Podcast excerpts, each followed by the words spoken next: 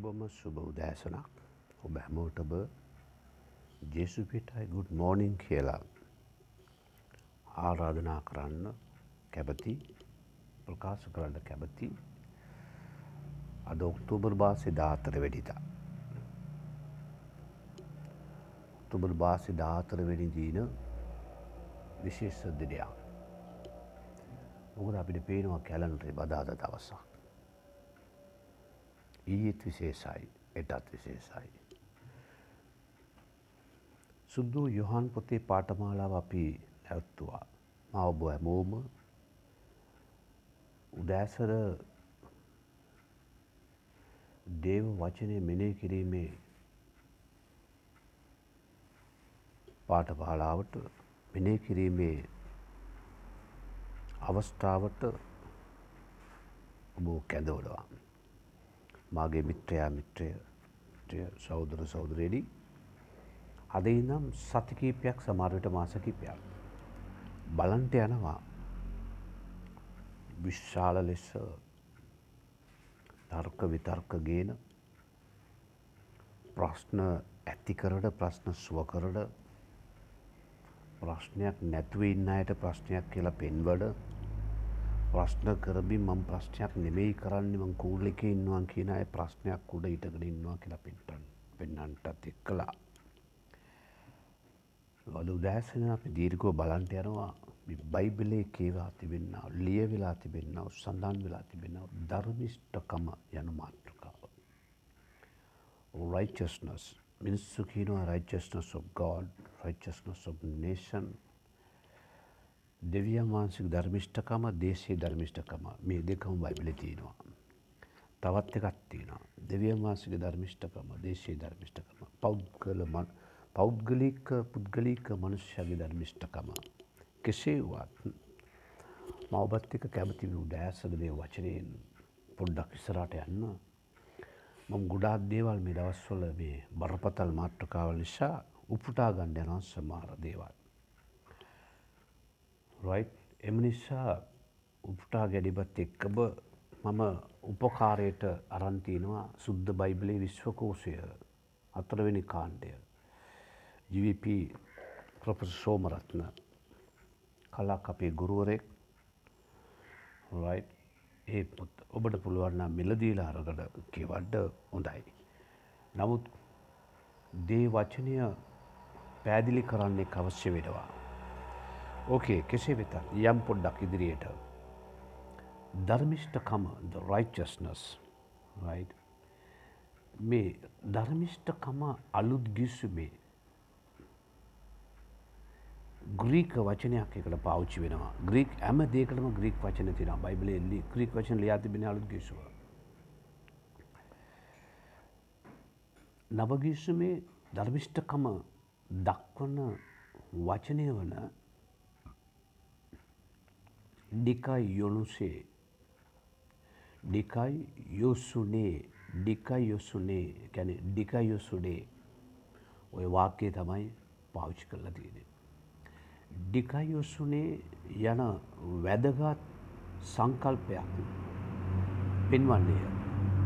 පැරණිගියුසුබ දක්වන වචනය වන්නේ පැරණගියුසුමේ එබ්‍රේ භාසාාවෙන් ඔය ධර්මිෂ්ඨකමට සවී එකරි අබාරු කියන්න ඒ ඇඩේ අල්තැනයි සවන් සෑන්නයි ඩියන්නයි අල්කයන්නයි. එක එතකොට ඒ අපිට මට මේ හෙබ්‍රයෝ අකුරු පේනවා ඇබට උච්චාරණ කරද්‍යෝක ලෙස් නෑ. ඩික් අල්තායන්න ප්‍රනන්ස් වෙනවා අඩුයි නමුත් සයන්න ඩියන්න අල්කායන්න. එක පාට අපට සඩික් කියන්න බෑනි රයි් නමුත් යන්නේ හේදී අදස් කරන්නේ දෙවියන් වහන්සේගේ දයානුකම්පිත්ත බව යන ගිවිස්සුමට අදාළ ලෙස එක්කෙනෙක්කෙනා සමඟ ඇස්සිරෙන්න භවය. ඔය රයිචස්නස් ධර්මිෂ්ඨකම සුද්ඩීක්කන වචනය කියවෙන්නේ මේමයි. ග්‍රීක වචනය ආර්ථය වන්නේ නීතියට ගැලපෙන ආකාරයේ අවංක බව නිත්‍යානුකුල භවය. නීතිය කියලා අදහස් කරන්නේ ලියවිල්ල මතක තියාගට ඇබ තිස්සෙබ බයිබලේ ලියවෙලා තිබෙන අන්නේ ජාතින නෙම ස්ට්‍රයිල් වරුන්ට උන්වාසගම සිනකට. නීතියට ආකාරයෙන් අවංකකම නිත්‍යානුකුල බව යනාදිය. එකන්නේ වචනයට අරිය ජීවත්වෙන මනුෂ්‍යයට කියන අවංකයක් කියලා. වචනයට එකඟ ජීවත්වන මනුෂ්‍යයට කියන ධර්මිෂ්ටයක් කියලා. වචන ලියා තිබෙනදේ කරන මනුෂ්‍යයට කියනක ධර්මිෂ්ට ක්‍රියාවක් කියලා. ඕක අපි නිත්‍යානුකුල භාවයක් තිබෙන බව දැනගත්ත යුතුයි. කවරුවාරි ඔබිතුනනක බරපතල් මට බිකර ගඩ බෑ කියලා ඔබට වත්සප් එකින් අයිවෙන්ඩ පුළුවන් ජේසු බීටයි ඔබ තුනන මේක හොඳයිමගේ යාලු එකතු කරගන්න ඕන කියලා ඔබ යට ශා කරගන්න. දෙවියන් වහන්සේගේ අභිනතයට ගැලපෙන ආකාරයට ඇසිරීම මේදී අදස් වන්නේය. එකක් දේව වචනයට අභිනස ලෙස. දෙවියන් වහන්සේගේ බාණ්ඩකෝ. අභිත් රයි් කදද. අභිමතයට දෙවියන්සගේ කැමත්තට දෙවියන් වහන්ස ඉතන ආකාරයට ගැලපෙන ආකාරයට ඇසේනවනි මනුස්සය. ඒ මනුෂ්‍යයට කියන්නේ ධර්මිෂ්ට මනුෂ්‍ය. එතකොට ඉබ්‍රී භාෂාවේ සඩික් කියන වචනය සඩික් රයි් අනාතන මොකාද බේ ඩිකයෝ සුඩේ ඩිකයෝ සුඩේ සවාට කැඩ පුළුවන් ඩිකයෝ සුඩේ ධර්මිෂ්ට මනුෂ්‍ය ධර්මිෂ්ට ක්‍රියාවකි. එකත් එක්ක ග්‍රීක වචනය මූල මුල්්‍ය ප්‍රත්්‍යය තියනනේ ප්‍රත්්‍යය වන ඩිකායි. ඩිකායි.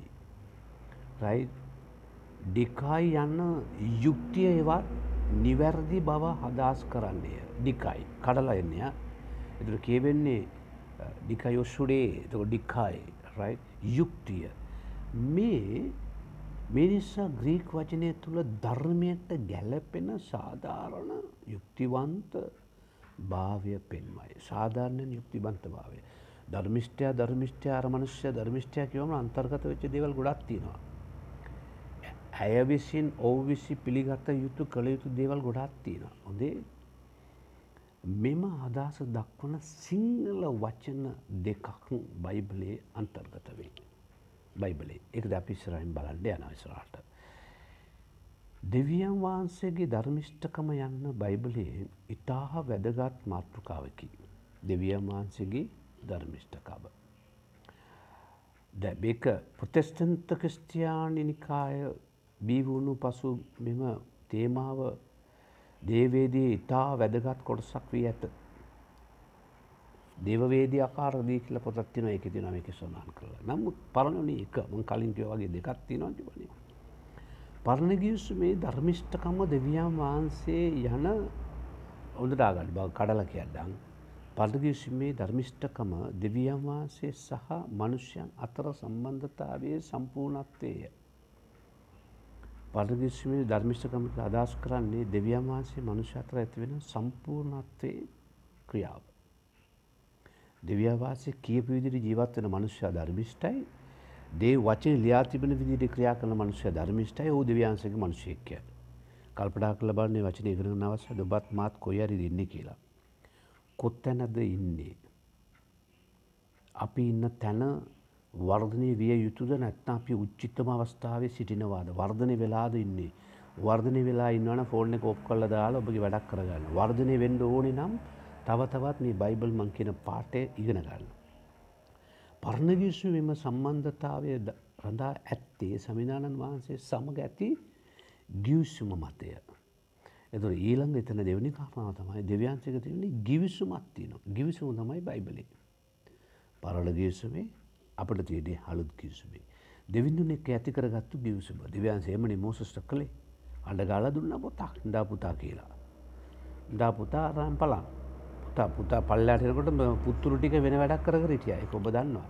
දැ මේක තව අපි මෙන්නේ කරගන්න ඕන දෙසාය පනස් එක හත්වනි පදය පොඩක් කියවල ඉස්රාට යමක. පනස් එකේ කෝ මිජෙසායා බෙඩ්ඩ තීර ජෙසාය පඩස් එකේ අත කියලා අදස් කරද්දී මං හිමීට ගන්න කලබලෙන්ට කවුදේ දෙපාන්දරෙන් පඩස් එක හත. රයි් ඔන්න බලබූපි අපේ ධර්මිෂ්ට ධර්මිෂ්ට අයියල ධර්මිෂ්ට පරම්පරාව ධර්මිෂ්ට පවුල ධර්මිෂ්ට පාස්ට ධර්මිට්ට ගැත්ති බිය ඔක්කෝව තියෙනවදේ විනාඩි දායක ගිලෙවරයි. හත්තිනි පදය කෝ පනස් එකේ 51සවන් පනස් එක හත මේම කියන මොකද කියන්නේ. මාගේ විවස්ථාව තමන්ගේ සිත්වල ඇත්තාව සෙනගේනී මට කන්දීපල ඒ මනුෂ්‍යන්ගේ වචනය උන්වහන්සේගේ වචනය මනුෂ්‍යන්ගේ සිත්වල තියෙනවාද ඔහු ධර්මිෂ්ටයි. වයි ඇත්තාව සෙනගෙඩි හරිද මට කන්දීපල්ලා මනුෂ්‍යයාගේ නින්දා කිරීමට බයනු වෙල්ලා. ඔවුන්ගේ අපාසවලට නොකැලවෙල්ලා. කරුණු දෙකක් මෙතර කියන. මොකක්ද. ගිවිස්සුම ඔවුගේ සිත්තොල ඇති මනුස්සයා එක ගිවිසුම විවස්ථාව තමන්ගේ එකක් තමයි ධර්මිෂ්ඨකම දන්නාව මනුෂ්‍යයා සිත්තුල වචන ඇති මනුෂ්‍යයා. ගැන ධර්මිෂ්ඨකම දැනගන එකන සිතේ තියෙනදේ තමත් දන්නවා. තමත් දන්නදේ සිතේ තියෙන කරු දෙකක්. ඒ මනුෂ්‍යන්ට උන්වහන්ස කියන නුඹලා මගේ සෙනග. හැමෝම දෙවියමාසක සෙනග නෙමෙයි. ඇමෝම දෙවියාන්සක ධර්මිෂ්ට සෙනග නෙමෙයි. ඒක මතක තියාගත්ත යුතුයි. එස්සකෙල් දාටේ දා නමේ පොඩ්ඩක් කියවුම්. කොම එස්සකෙල් දා හටේ පොඩ්ඩක් ඉන්නකෝ. ලියක් ගත්ත මම ලියා ගත්ත පොතේ එසකෙල් දාටේ දා නමය මම කියවන්නම් බයිබලේනම මේකා ධර්මිෂ්ටය වචනය අනුව ජීවත් වන්නා මනුස්සෙක්. ඒ ජීවිත රටාව ධර්මිෂ්ටයක් ඇන වචන යනු ජීවත්වන මනුෂ්‍යය දානමිනි පදිත් එක්ක බලද්දී අද කොල්ල ගන්න තමා තමාගෙම සෙනග අතරයි. ඔද්දනේ ඔද්ද නැතිදේ කරන මනුෂ්‍ය ධර්මිෂ්ටය වෙන්න බෑ. දාටේ දාඩ මේ කියරව ලස්සන්ට බයිබලි ඔන්නම හැරෙව්වා. නමුත් ඒ කෝමද පුත්‍රයා පියාගේ අයිතිකන් නොදරන්නේ මක් නිසාද නොඹලාට සිතන්නුය. එකනෙ තම තමාගේ පාපය දරන්න ඕනේ. ධර්මිෂ්ට තවත් කෙනෙක්ගේ පාපය දරන්න ඔබ ධර්මිෂ්ටෝ ජීවත්වනොත් තාත්ත කරපු වැරදි පව් දරුවන්ගේ ඔළුපිට ඔළුවේ කරුමයක් ඇටිට යන්නේ නැත. රයිට් ඒක බලපාන්නේ නෑ. මේ ධර්මිෂ්ට කම දිව්‍යන්තික ඇතිවෙන්නාව රයිට් තනි තනි සම්බන්ධතාවයද පර්ස්නල් ලේසන්සි බිත්කෝ. එත නීතිමාලාව කනුව ජීවත්වීම හෝ ඒ ජීතිමාලා කන ජීවත්වෙන මනුස්්‍ය ධර්මිෂ්ටයන වෙයි. මූල ධර්මය තුළ ජීවත්වෙන මනුෂ්‍ය ධර්මිෂ්ටයි.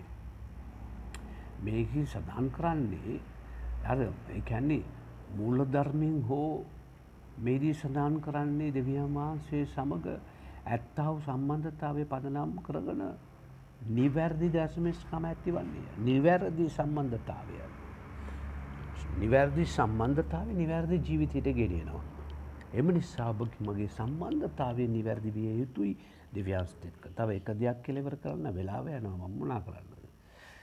මුරයි තවකත්තිනා දෙවියමාස කෙරේ විශ්වාසය තැබීම. මිනිස්සා මිසරයෙන් වාල් භවිත් මිනිස්සුම් මොරගසන අවස්ථාව උන්වහන්සේ නිදස් කරානේ. නිදස් කළ තමන්ගේ කරගත්තා ගීතාලිය තිස්සත්තේ දොලාය තියෙනවා. ගීතාලිය තිස්සත්තේ දොලායේ තිස්සත ගත්තද ඕ මෙන්න තියෙන දොළොස්වනි පදය දුෂ්ටයා ධර්මිෂ්ඨයාට විරුද්ධව උපායුදමින් ඕට විරුද්ධව දත්මිටිකයි. දුෂ්ටයා තමයි දත්මිටිකන්නේ උපායොදෝන කෙනා. ඔබ කැනපුන පාස මට දත්මිටිකෑම දත්මිටිකෑමේ දුෂ්ටයන්ගේ වැඩක්ලු. එම නිසා ධර්මිෂ්ඨකමේ මාතෘකාව කවුදු ධර්මිෂ්ටයා. විවස්ථාව දැනගත්තු විවස්ථා පිළිපැද්දු විවස්ථා දෙවියන්තික සම්බන්ධතාවයක් ගිවිසුමක් ඇතිකරගත්තු පුද්ගලයා. දුෂ්ටකම් දුෂ්ටකමින් තොරව ජීවත්වෙන මනුෂ්‍යය. දුෂ්ට භාවී හැත්වෙලා ඉන්න මනුෂ්‍යය කවදරි ලංකර කරනවා කියෙන අදස කියන්නේ නැහැ. එතකොට පාපය මුදාගත්තාව දෙවියන් වහන්සේ විවස්ථා පොතක් එයට දුන්න පරණ විශ්මයට අපටත් දුන්නා. ඒ සම්බන්ධතාවය තුළ ඇතිවෙන්නාව සම්බන්ධතාව ඇතිවෙන්නාව සම්බන්ධතාවය. එම නිසා අදට ම නවත්තනවා ඔබ ධර්මිෂ්ටෙද්ද කියලා කල්පනා කරන්න බලන්න මේ බයිබල් පදිත් එක්ක. වචනයට එකඟව බයිබලට එකඟව දේ වචනට එකඟව දිලින්දා පෝසතා දෙගොල්ලොන් හිදිරියේ මම ධර්මිෂ්ට උන්වහන්සේගේ වැඩේ ධර්මිෂ්ටව සිටිනවාද නැත්ත මට තින වත්කම් දෙස බලමින් මගේ තැන මම අදාගණ්ඩවාද. රයි් කල්පනා කරන්න එට ඉතිරි කොටස බලමු ඉනව බෑපුට ජේසු.